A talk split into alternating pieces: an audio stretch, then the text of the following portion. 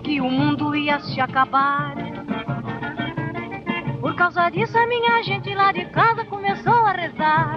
Essa doce voz que você está ouvindo é de Carmen Miranda, cantando E o Mundo Não Se Acabou, em 1938, música composta por Assis Valente e que foi inspirada nos efeitos da gripe espanhola no Brasil. Anunciaram e garantiram que o mundo ia se acabar. Por causa disso, a minha gente lá de casa começou a rezar. E até disseram que o sol ia nascer antes da madrugada a epidemia de gripe espanhola não acabou com o mundo, como foi escrita na música, mas ela fez sim um baita de um estrago na nossa sociedade. E para você que não sabe o que foi a gripe espanhola, bom, eu tô aqui justamente para resgatar isso. Sua origem é meio imprecisa, apesar do nome dar a entender que ela veio da Espanha, pesquisadores já desmentiram esse boato. Na verdade, a gripe espanhola só tem esse nome porque na época, em 1918, a Espanha se manteve neutra durante a Primeira Guerra Mundial e os jornais espanhóis, não afetados pela censura na época, é que noticiavam os casos dessa doença misteriosa que estava surgindo. Estima-se que essa doença, causada pela influenza H1N1, matou ao menos 50 milhões de pessoas mundo afora, 35 mil só no Brasil, de acordo com os dados oficiais da época.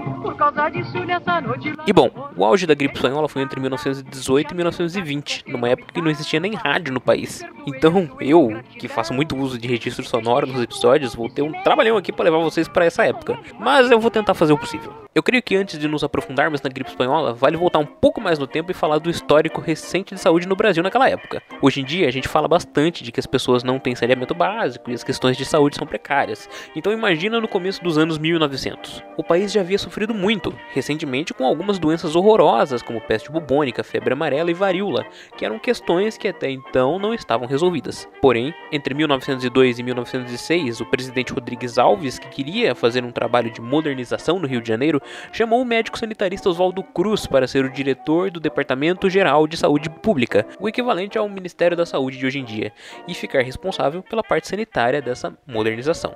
Oswaldo Cruz aceitou e impôs condições. Ele queria carta branca para realizar seu trabalho e, em troca, ele exterminaria a febre amarela, a peste bubônica e a varíola em três anos. Rodrigues Alves deu essa carta branca e, bom, Oswaldo Cruz teve ali uma certa atitude ditatória na gestão da saúde, um pouco controversa, e promoveu um amplo plano de saúde obrigando o Congresso a criar a lei obrigatória da vacina, vacinando as pessoas à força, invadindo casas para vacinar, criou brigadas mata-mosquito para exterminar o Aedes aegypti, que é o responsável pela transmissão da febre amarela. E eu abro aspas aqui para o Rodrigo Vizeu no livro Os Presidentes, a história dos que mandaram e desmandaram no Brasil, de Deodoro a Bolsonaro.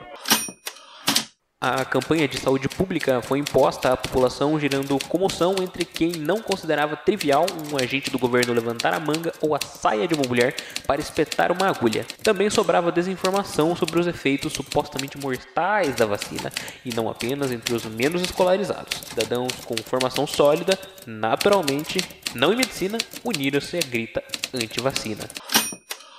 Olha que loucura, né? Parece até o Brasil de 2020. Algo que hoje pra gente é corriqueiro, tomar vacinas para prevenir uma série de doenças, naquela época escandalizou as pessoas que se revoltaram contra. Foram às ruas protestar, quebraram o Rio de Janeiro inteiro. O exército foi chamado para conter a população que queria a deposição de Rodrigues Alves, mas não aconteceu depois da situação controlada, as pessoas voltaram a ser vacinadas. Feito esse histórico, a gente avança no tempo, governos passaram e em 1914, Venceslau Braz foi eleito presidente da República até 1918. E o período Venceslau foi marcado por três Gs. Sim, a letra G mesmo: greve, gripe e guerra. Não vou entrar nos detalhes da greve aqui, apenas na gripe e na guerra que se convergem. Ah, e vale destacar que Oswaldo Cruz, ele completou sua missão, extinguiu as três doenças do Brasil e ele morreu em 1917, então ele não ajudou no combate à gripe espanhola, infelizmente. A gripe espanhola veio na esteira da Primeira Guerra Mundial por conta das condições sanitárias e da terra arrasada que a Europa ficou pós-guerra, fazendo com que a doença se espalhasse pelo mundo. Aqui no Brasil, ela chegou em 17 de setembro de 1918, com um navio que ancorou no porto de Recife e depois veio veio para o Rio de Janeiro,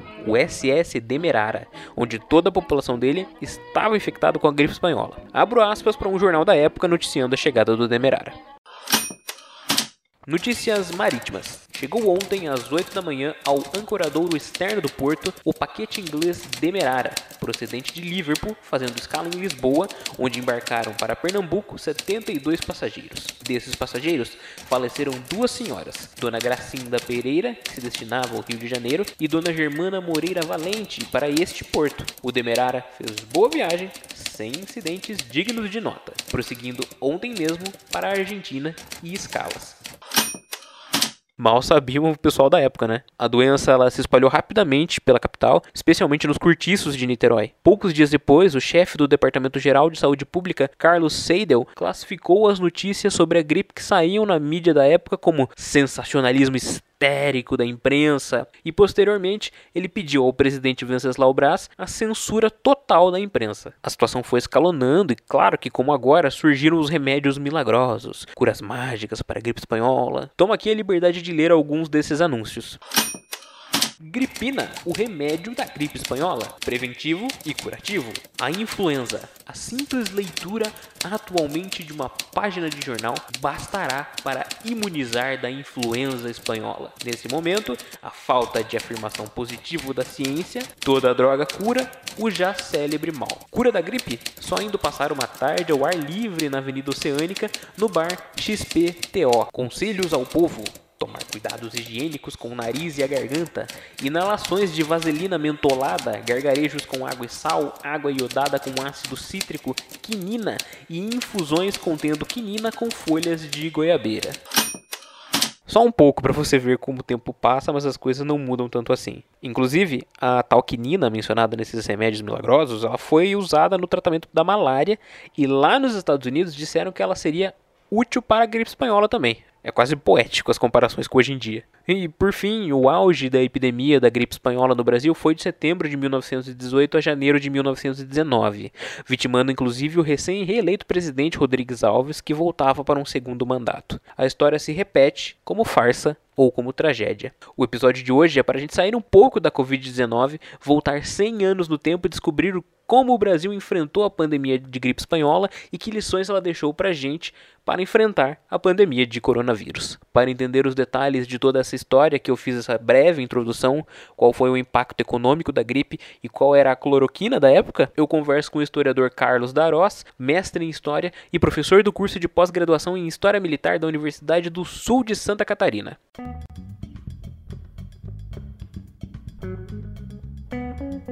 Alô? Alô, professor Carlos? Opa, ele mesmo. É o Lucas, tem entrevista marcada com o senhor agora duas e meia? Isso, tudo bem, Lucas? Tudo bem, querido, com o senhor? Tudo bem, prazer falar contigo aí. Prazer é todo nosso. Vamos lá, deixa eu te explicar Isso. a nossa dinâmica aqui. Eu tenho umas perguntinhas de base que eu vou fazer para o senhor ao longo do programa, mas o microfone é aberto, o senhor pode falar o quanto o senhor achar necessário para o assunto, ok? Perfeito, perfeito. Tá, quero começar perguntando como é que tá a sua quarentena, professor? Como boa parte da, da, da das pessoas, né? Eu, a minha quarentena está associada ao trabalho, né? Eu, eu, eu, trabalho como, como pesquisador e no meu, meu, local de trabalho não foi totalmente plena quarentena. Então, é escala, escala reduzida de trabalho, né? Mas tenho trabalhado nesse período aí. Eu só saio de casa mesmo, eu, a gente pratica o isolamento só para supermercado e farmácia. Esse período está sendo bem, bem de isolamento mesmo, né? Perfeito. Então, para a gente entrar de cabeça no nosso assunto aqui, que são paralelos entre gripe espanhola e Covid-19, eu queria saber do senhor, se o senhor saberia me explicar como o Brasil enfrentou a gripe espanhola. Bom, interessante é, esse paralelo, porque, embora sejam duas circunstâncias bastante diferentes, né? em termos de população, de tecnologia, de evolução da medicina, da, da prevenção, muitas semelhanças existem entre a gripe espanhola e, e essa pandemia do coronavírus. No Brasil, inclusive. Foi feito, na época, já em 1918, final de 1918 e 1919, foi o, ápice da, da, da, pandemia aqui no Brasil, foi feito uma série de, de campanhas, de mobilizações, inclusive com uso bem, bem intensivo da mídia, no sentido de conscientizar a população da necessidade de adotar alguns procedimentos, muitos deles, é, assim, bastante semelhantes ao, ao que nós vemos hoje, né? Por exemplo, temos, é, estou lendo aqui uma, uma notícia de época que saiu no, no Jornal do Estado de São Paulo, dizendo conselhos ao povo, né? Do inspetor de higiene, equivalente aí, talvez, ao Ministério da Saúde da época. Se a gente olhar aqui bem rapidamente, evitar aglomerações, principalmente à noite, não fazer visitas, tomar cuidado de higiene com nariz e garganta. Então, nós vemos que são é, circunstâncias muito semelhantes a que nós enfrentamos hoje. Basicamente, o isolamento, é, atenção a, a essas orientações e também a gente percebia naquela época, algo que está bem notório hoje, né? O problema da desinformação. Hoje está muito comum o fake news, que se tornou até mais potencializado com, com as mídias sociais, com a, com a rede de computadores, mas na época havia também muita desinformação. Algumas, alguma dessa desinformação provocada, inclusive, pelo próprio medo, pelo próprio temor da, da, da pandemia. Né? Havia, havia um sentimento que o mundo estava por acabar em 1918. E, efetivamente, além da pandemia, o mundo estava vivenciando o último ano do primeiro conflito mundial, a Primeira Guerra Mundial. Também um conflito extremamente destrutivo e que dava esse, essa sensação de que o mundo estava por acabar a qualquer momento. Hoje, com a tecnologia que existe, com o enfrentamento com a, a Covid, eu creio que poucas pessoas imaginam que ela tenha esse poder para acabar com o mundo, né? Mas na época não, era muito comum. E no Brasil também se associou isso. Sendo o Brasil o único país que participou, ainda que de maneira limitada, da Primeira Guerra. Uma coisa que é bem diferente dos dois, o trato com os mortos. Né? Hoje, hoje é uma série de restrições quanto a velório, quanto a aglomerações, mas se consegue, de uma maneira ou de outra, proceder aos sepultamentos. Ainda que em, em valas comuns, muitas vezes, valas é, abertas, aglomeradas. Na época, no Brasil, em 1918, especialmente na cidade do Rio de Janeiro cidade de São Paulo, as duas maiores cidades do país e também as duas que foram mais duramente atingidas, também bem semelhantes hoje, muitas famílias colocavam os cadáveres dos familiares do lado de fora na rua e esses cadáveres eram recolhidos por uma, uma carroça, por algum, algum veículo municipal para levar o corpo sem, sem haver condições de fazer sepultamento. Então isso também agravou a questão de, higiênica e sanitária naquela época. Caramba! E quantas vítimas a gripe espanhola fez aqui no país? Estima-se, né? Os números da gripe espanhola, eles não são exatamente quantificados. Também voltamos a fazer um paralelo, né? Com o que acontece hoje com o Covid. Os números são é, bastante imprecisos, dependendo de critérios técnicos, de, de abordagens dos órgãos de saúde. Mas estima-se que no, no mundo tenha havido em torno de 50 milhões de vítimas. Isso representa cinco vezes mais do que os mortos da Primeira Guerra Mundial. No Brasil, não há um, um número fechado também, mas há estimativas, há estimativas que apontam aí para 15, entre 15 e 20 eh, mil vítimas fatais da, da gripe espanhola. Interessante observar que só para a gente ter um, uma, uma noção de quão destrutiva era a, a influenza, né?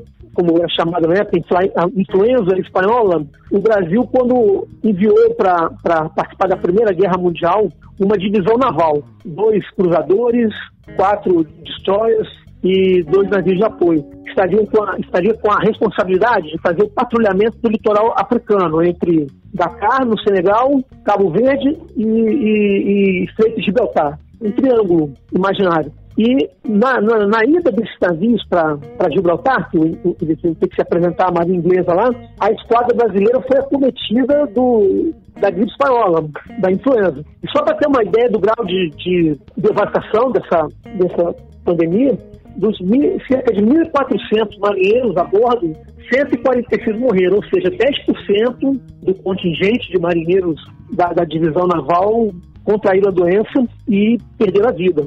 Fora os outros que não morreram tiveram que ser substituídos, fazendo inclusive com que essa divisão se atrasasse muito e praticamente chegasse lá em Gibraltar apenas um dia antes do fim da guerra.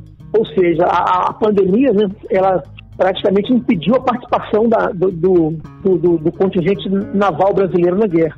Entendi. E acho até que interessante a gente fazer esse resgate de que a gripe espanhola ela não surgiu na Espanha, né? Tem uma noção de, de onde ela surgiu exatamente? Exatamente. É, como a mesma polêmica que tem hoje, né, o vírus chinês, o vírus da China, no caso da, da, da, da gripe espanhola, Sabe-se que ela não surgiu na Espanha, mas não se sabe exatamente onde. Existem teorias divergentes que dão conta que tenha surgido nos Estados Unidos ou na Irlanda, mas uma coisa é certa: é, o mundo estava em guerra, a Espanha era um país neutro, era um país que, que não tinha censura na sua imprensa na época, porque os países em guerra geralmente eles fazem a censura, chamada censura de guerra, colocam alguns filtros para que não seja publicado algo que possa beneficiar o inimigo. E por não é, haver esses filtros, as notícias começaram a surgir na Espanha.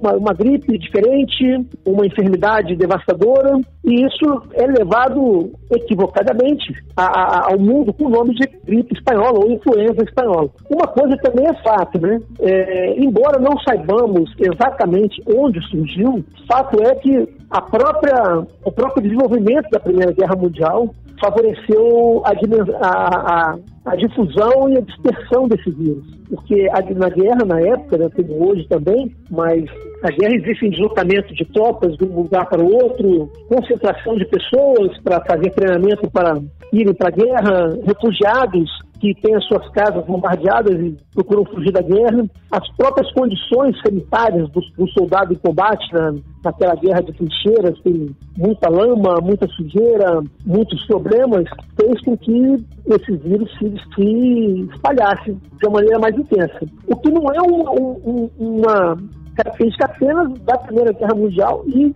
da gripe espanhola. Isso nós vemos ao longo da história, desde a antiguidade, a guerra e, e a epidemia, guerras e doenças, são dois componentes mortíferos que andam lado a lado, se autoalimentando entre si. A guerra faz as epidemias e no caso a pandemia se espalharem e a pandemia ela alcança mais e mais países em guerra. Perfeito. E voltando aqui para o Brasil agora, a gente estava no meio do governo Venceslau Braz, né?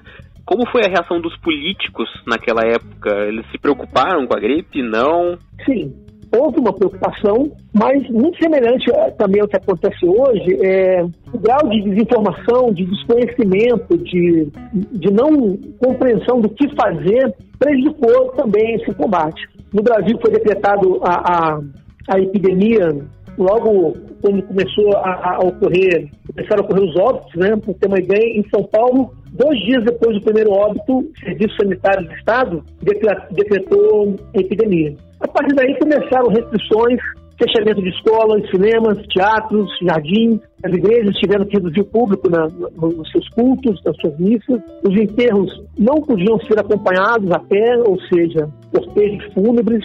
As compras de muitas famílias passaram a ser feitas por uma só pessoa. Tudo isso para reduzir o risco de contágio. Nós vemos que muito semelhante ao que nós enfrentamos hoje. Né?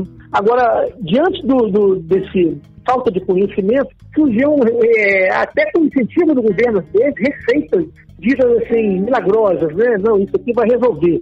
Por exemplo, é, é, só para fechar, em São Paulo, é, a população passou a recorrer isso é uma curiosidade, uma mistura, um remédio caseiro, que era uma mistura de cachaça, mel e limão. E daí surgiu a famosa caipirinha, né?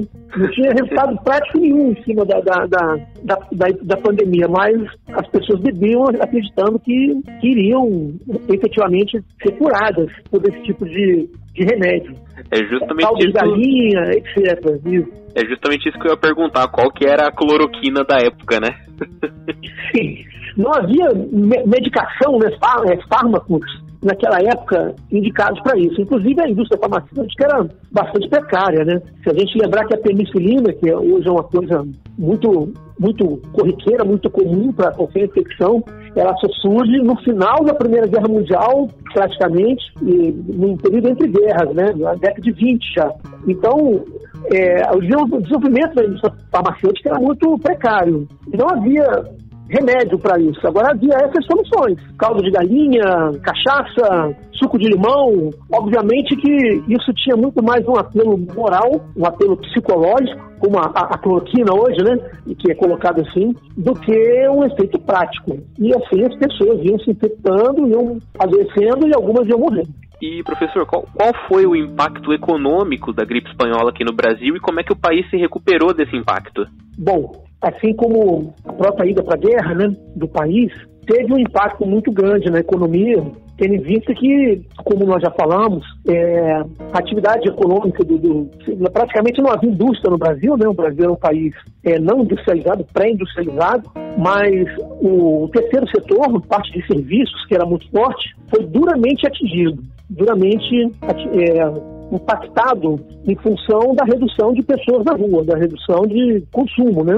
Coisa que também, trazendo um paralelo para hoje, é, nós percebemos também que o terceiro setor é um dos que está sofrendo mais. E como é que isso foi revertido? Somente com o tempo.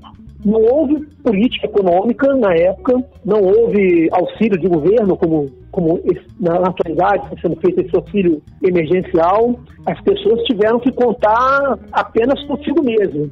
Muitas empresas quebraram, como temos visto nos dias atuais também, mas o país seguiu em frente e, aos poucos, começou a se recuperar. Lembramos que na década seguinte, tem a crise da. final da década seguinte, tem a crise de, da Bolsa de Nova York, que gerou uma pandemia econômica, né? não uma pandemia sanitária mundial. O Brasil também foi impactado. O principal item da, da economia brasileira era a exportação de produtos agrícolas, especialmente o café, é, a borracha e o algodão. Essa produção não foi abalada substancialmente. Pelo contrário, até a guerra prejudicou muito mais do que a pandemia, na medida em que a Marinha Alemã decretou o bloqueio submarino e diversos navios brasileiros que faziam o transporte desses produtos foram afundados e isso até levou o Brasil a entrar na guerra. Mas a, a pandemia mesmo, nesse setor, não, não, não impactou muito não. As nossas referências de pandemia e isolamento são da gripe espanhola, né? Mais de 100 anos atrás. A comparação, no final, então, acaba sendo justa com a Covid-19? Sim, perfeitamente. Em praticamente quase todos os aspectos. E um aspecto que eu queria eh, destacar, que é muito interessante, que foi, assim foi naquela época e assim está sendo e o será hoje, é que depois de uma, de uma guerra, de um conflito ou de uma pandemia, uma certeza nós temos: nada será como era. O mundo de 1919 ele passou a ser um mundo muito diferente do mundo que viu a entrada da pandemia. E nós temos também total é, segurança em afirmar que ao passar o, o pico da, da pandemia agora do Covid-19, quando se começar a, a, começarmos a retomar alguma, alguma normalidade, certamente o mundo será muito diferente do que, do que era no ano passado, tanto em termos econômicos, sociais, de procedimentos, de cuidados. Por exemplo, é, só para a gente pensar um pouco aqui, até não nem se fala nisso hoje, mas, por exemplo, numa empresa, num, num local de trabalho, hoje, se aparece um funcionário com conjuntivite, o que que acontece? Ele pega um, um, um, atestado lá com o médico e o empregador é o primeiro a querer que ele não apareça no trabalho. Vai para casa, fica isolado para não passar a sua conjuntivite. Não é isso? Isso daí praticamente em quase todos os lugares. Provavelmente, uma gripe daqui para frente vai ser assim, né? Até agora você está gripado, você vai trabalhar, todo mundo vai trabalhar gripado, a não ser que esteja muito mal, mas só um sintoma de gripe, de secreção, é, dor, dor de cabeça, isso não, é, não configura, até não configurou né, até hoje motivo de afastamento. É só um caso, um exemplo que eu creio, imagino que daqui para frente é algo que pode acontecer. O funcionário apareceu gripado, opa, vai para casa, isolamento, quando ficar bom, aquela quarentena preventiva, né? Você volta para trabalhar. E isso também nas relações de trabalho, nas relações sociais e até mesmo na ciência. Por exemplo, essa entrevista que nós estamos fazendo, ela já é produto de uma transformação na ciência, enquanto novos objetos de pesquisa, novos objetos de investigação começam a surgir. Para ter uma ideia, é, estamos aqui conversando sobre a pandemia. Eu, como historiador, como pesquisador, eu já, já é a terceira interação minha nesse período sobre esse assunto. Então, já, já me, me foi solicitado, eu participei de um projeto, já escrevi um artigo científico e um capítulo de um livro que deve sair em breve, provavelmente até, até o final do mês de junho, deve sair um e-book, falando sobre a pandemia em seus diversos aspectos. Então, veja que há um ano atrás ninguém estava muito preocupado da pandemia. Um ou outro, talvez um especialista em ciência da saúde, mas é um tema secundário. Agora, ele se torna um tema central, um tema principal de abordagem jornalística, científica e metodológica. Perfeito. E como o senhor acha que depois que tudo isso passar e a vida tiver mais ou menos tranquila, como você acha que a pandemia de coronavírus vai ser retratada nos nossos livros de história? É, isso é um desafio para nós, historiadores, né? Como vamos contar essa história?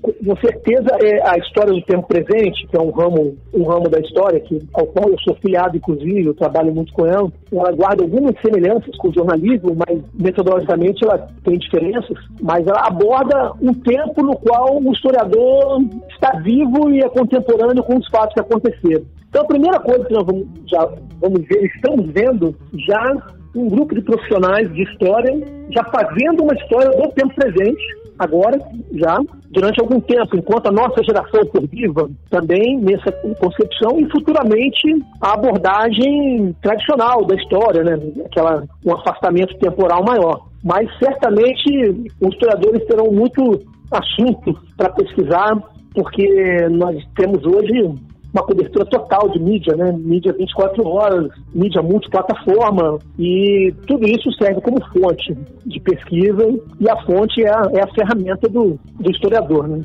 Certamente falaremos muito sobre a pandemia ainda durante muito tempo. Para a gente finalizar, professor, é, como é que você, é, você acha que o mundo ele nunca mais vai ser o mesmo depois dessa pandemia? Tenho certeza. Como depois de guerras, como depois de rupturas. Não será o mesmo em hipótese alguma não digo melhor, não digo pior, mas que não será o mesmo, não será. Novas estruturas sociais, novas estruturas econômicas, científicas, tecnológicas, é, uma, novas relações internacionais, né? Por exemplo, a globalização é, um, é um, um, fenômeno que deve ser impactado diretamente pela pandemia. Na medida em que o mundo verificou que determinados produtos, determinadas, determinados recursos importantes para combater a pandemia dentro de cada país estão inacessíveis. Um exemplo muito claro disso é a compra de respiradores. Todo mundo precisa de respiradores e pouquíssimos fornecedores no mundo, pouquíssimos países. Então, há uma tendência de haver um, um, uma corrente nacionalista na economia e também na política nacional. Não um nacionalismo exacerbado como o que levou o mundo à Primeira Guerra Mundial, mas uma, um decréscimo da globalização econômica e um, alguns processos estratégicos dos países têm um caráter um pouco mais nacional e menos global, no sentido de resguardar esses países em momentos de emergência como esse. Maravilha, professor, muito obrigado pela conversa. Eu acho que foi incrível para dar esse panorama de como, como era antes e como é hoje, como são os paralelos. Eu acho que foi extremamente instrutivo e, e um resgate histórico muito importante para o nosso ouvinte. Legal, eu que, eu que agradeço a oportunidade, Lucas, e estamos à disposição aí para conversar. E, sobretudo, com mensagem final aqui para os ouvintes, é, não subestimem a pandemia. Né? Há um cansaço de isolamento social, há um desgaste, eu mesmo trabalho num local de turístico, né? eu trabalho no Leme, perto da praia de Copacabana, e, e eu vejo cada dia mais pessoas na rua, pessoas sem máscara, mas não subestimem. Se puder, fique em casa, cumpra o isolamento, porque a nossa saúde é o que está em primeiro lugar. Eu agradeço a oportunidade, desejo um abraço para você, para os ouvintes, para todos. Muito obrigado, professor. Um bom trabalho para o senhor e boa quarentena. Então, igualmente. A recomendação de hoje é. E na nossa sessão de recomendações de hoje, o cientista social Gia Oliveira é quem tem a dica para você. E aí, Jean, o que é que você tem para nós hoje? E aí, Lucas, tudo bem com você? A recomendação que eu tenho é a série Watchmen, que eu ainda nem acabei de assistir, mas pelos dois primeiros episódios acho que super vale a recomendação, por se passar num ambiente que já é muito familiar para mim, que é a série Watchmen. Eu li os quadrinhos do Alan Moore, vi o filme várias e várias vezes, e eu acho que ela encaixa perfeitamente pra gente entender um pouco da nossa realidade através de um universo paralelo, né? A série retrata uma polícia preocupada em desarticular e destruir uma organização supremacista branca que planeja um atentado terrorista na cidade de Tulsa. A cidade de Tulsa, aliás, você pode ver um vídeo do Atila e a Marina sobre, sobre a série também, que acho que complementa muito bem. Era, foi uma cidade muito próspera, uma cidade de população negra nos Estados Unidos que prosperou muito, mas em 1921 sofreu um atentado terrorista horrendo, organizado pela Ku Klan e teve apoio da polícia, uma parte grande da população branca do, da região, que destruiu a cidade toda, sabe? Matou a população incendiou casas e acabou para sempre com a economia local, sabe? Tipo, destruiu o que seria talvez uma pequena Wakanda da, da época. Na história, nunca houve qualquer compensação, né? Na história real, nunca houve qualquer compensação do para essa população que sobreviveu, para que continuasse a vida, para que se reerguesse. Na série, no entanto, corre o fenômeno contrário. O governo, eles, o governante, o presidente Redford, ele consegue implementar uma, uma, uma compensação por todos os prejuízos que, que Tulsa sofreu. Então a região voltou a prosperar e se, se sente uma, uma equidade econômica entre a população branca e preta. Esse é um tema fortemente explorado pelos personagens da série. E eu acho que fica como, como um espelho do que a gente está vivendo, né? De como políticas públicas podem diminuir a desigualdade e promover uma equidade social entre, entre diferentes raças. É, acho que vale comentar, Lucas, também que, que a série ela atualiza o universo do Watchmen, que se passava nos anos 80, né? mais especificamente 85, no cenário da Guerra Fria, né? Onde a, a disputa era entre era a disputa ideológica entre o mundo capitalista e o mundo soviético, né? E eu, no universo da série atual de Watchmen é evidente o contraste de, de raça, né? Do, do branco e do preto. O mundo em preto e branco, né? Como a protagonista da série diz, o mundo não, não é um arco-íris, o mundo é, são duas cores, são preto e branco. O podcast Opinião Pública fica por aqui. Eu agradeço imensamente a sua audiência, ouvinte. Espero que você tenha gostado. E se gostou, siga a gente nas redes sociais no arroba Casa de Vó Podcast. Em qualquer rede social que você procurar, a gente vai estar com este usuário. E também nos aplicativos de podcasts Spotify, Google Podcasts, Apple Podcasts, Castbox, o seu aplicativo de podcasts favorito para você não perder, para você não perder nenhum episódio deste programa e de nenhum outro que esta ilustre produtora faz. Não se esqueçam de sempre conferir a descrição dos episódios, porque lá tem muita informação extra para o assunto que a gente trata nos episódios. É isso, eu volto o quanto antes, que eu espero que esse o quanto antes seja amanhã. E valeu, falou, até mais, tchau, fui!